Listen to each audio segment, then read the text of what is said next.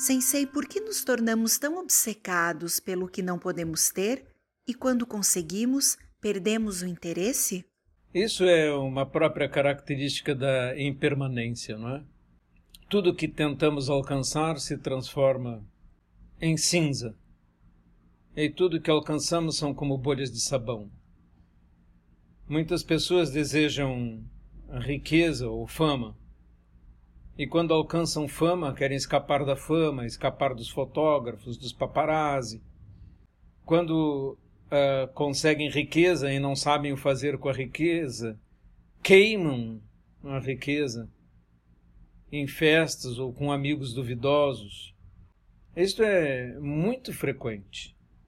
A Caixa Econômica Federal tem uma estatística de que 52% dos ganhadores da Mega Sena perdem todo o dinheiro em dois anos.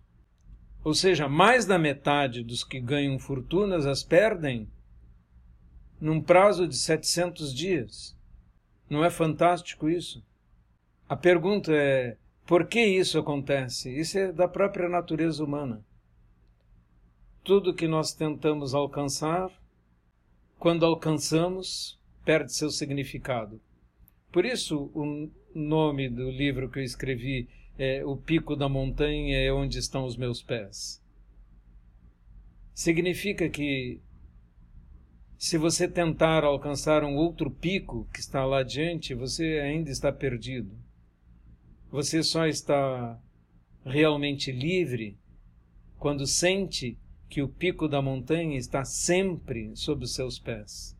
Mesmo que você ande para frente ou para trás, em qualquer direção, sempre é o pico da montanha, se você souber enxergar.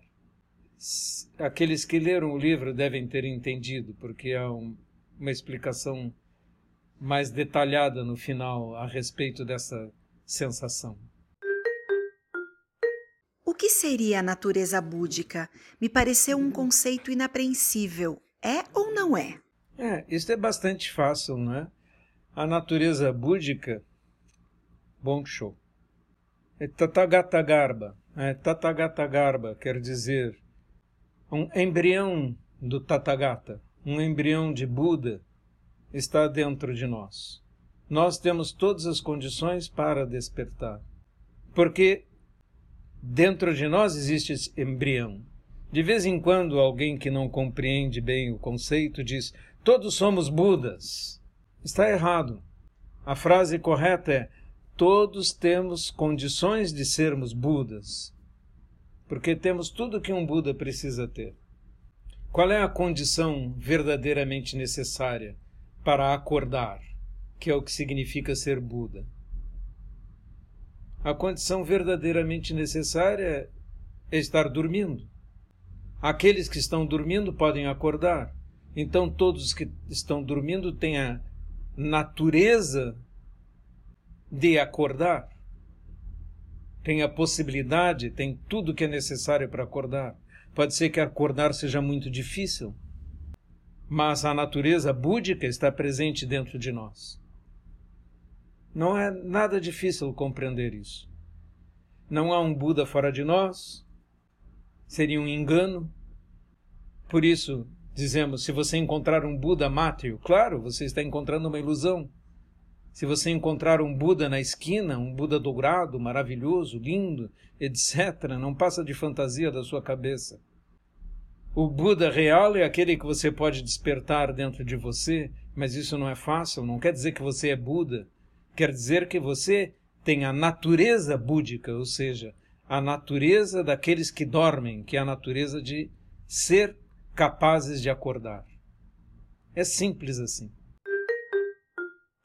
O despertar é descobrir e seguir o caminho ou é algo mais complexo? Não, o despertar é algo mais profundo. É o que tentamos dizer com a palavra despertar, acordar do sonho das ilusões. Ver a realidade tal como é, porque vivemos num sonho.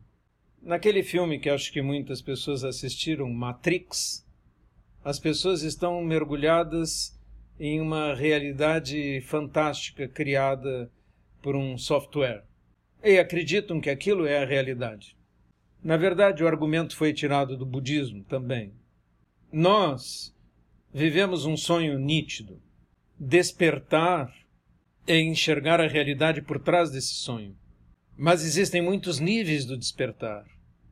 Existem pequenos despertares, pequenos insights, pequenas noções de sabedoria. Mas um despertar profundo como Buda liberta um homem completamente, tão completamente que não lhe sobra energia para retornar para cá, porque o seu karma como que se apaga, se extingue. Nós estamos aqui porque temos karma para estarmos aqui. Nós temos karma para estarmos vivendo este sonho. E é muito difícil perceber que é um sonho. Por isso dizemos não que é uma ilusão, mas que é uma delusão. Uma ilusão tão perfeita que acreditamos que verdadeiramente é assim e que nosso eu é assim e que nós vamos existir para sempre assim. E queremos acreditar nessa fantasia e por isso criamos as religiões. As religiões são maneiras de criarmos mitos que nos consolem, nos permitam ter uma explicação qualquer para essa realidade e que nos deem esperança de uma continuidade do nosso eu. Por isso o budismo é tão difícil, porque ele se recusa a entrar nessas fantasias e diz: não, esse eu é que um engano. Você tem que sair da fantasia. E sair da fantasia pode ser atemorizante, porque você não quer, você quer continuar quer continuar depois ganhando um corpo novo, mas quer continuar sendo você mesmo. Mesmo que agora nessa vida seja evidente que você não lembra de nenhuma vida passada e, portanto, a sua identidade agora é nova.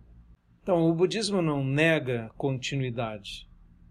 É muito difícil sair desse universo e continuamos repetindo vidas por causa de nosso karma mas não transmitimos o nosso eu de uma vida para outra. Sempre construímos um eu novo, uma nova identidade, um novo nome, uma nova forma, uma nova família.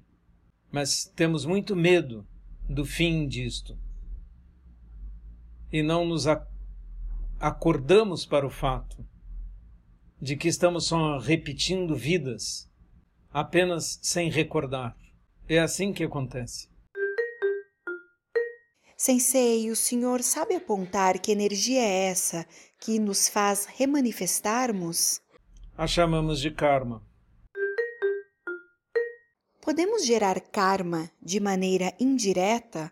Ou seja, ao comprarmos um objeto de metal, de alguma maneira estamos sendo coniventes com toda a destruição ambiental consequente da extração dos elementos que compõem o objeto. Isso é suficiente para gerar algum karma?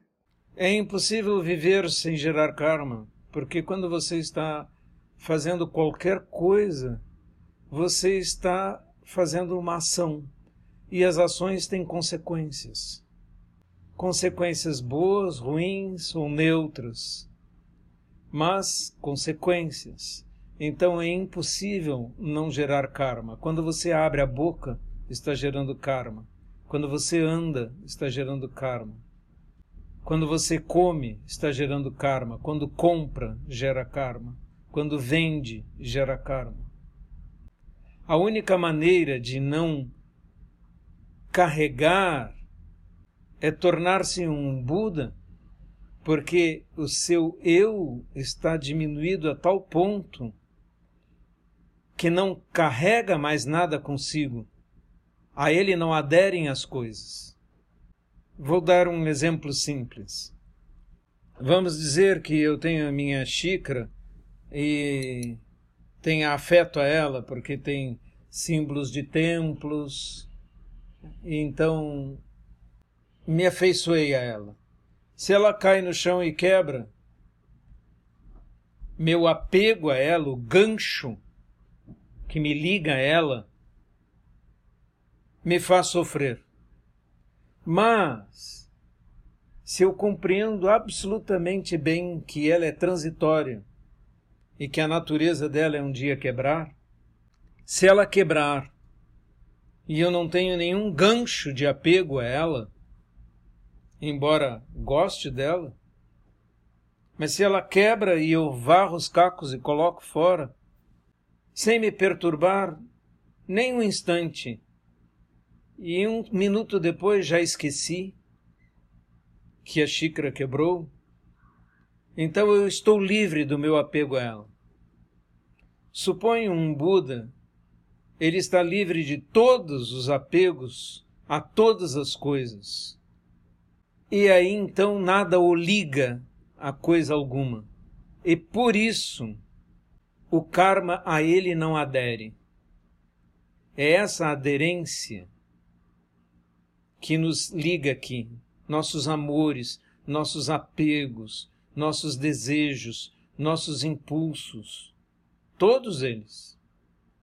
Nem os monges praticando estão isentos disso. Acabam gostando de suas roupas, ou acabam gostando de seus títulos, ou acabam desgostando de qualquer coisa, e não importa. Se for gostar, é um tipo de karma. Se for desgostar, é outro tipo de karma. Apenas um desligamento e a compreensão de que você não está amarrado às coisas é que é libertação. Então, eu tenho a minha xícara e bebo chá nela. Estou feliz bebendo chá nela. Eu não devo ter nem apego, nem aversão, nem gosto, nem desgosto.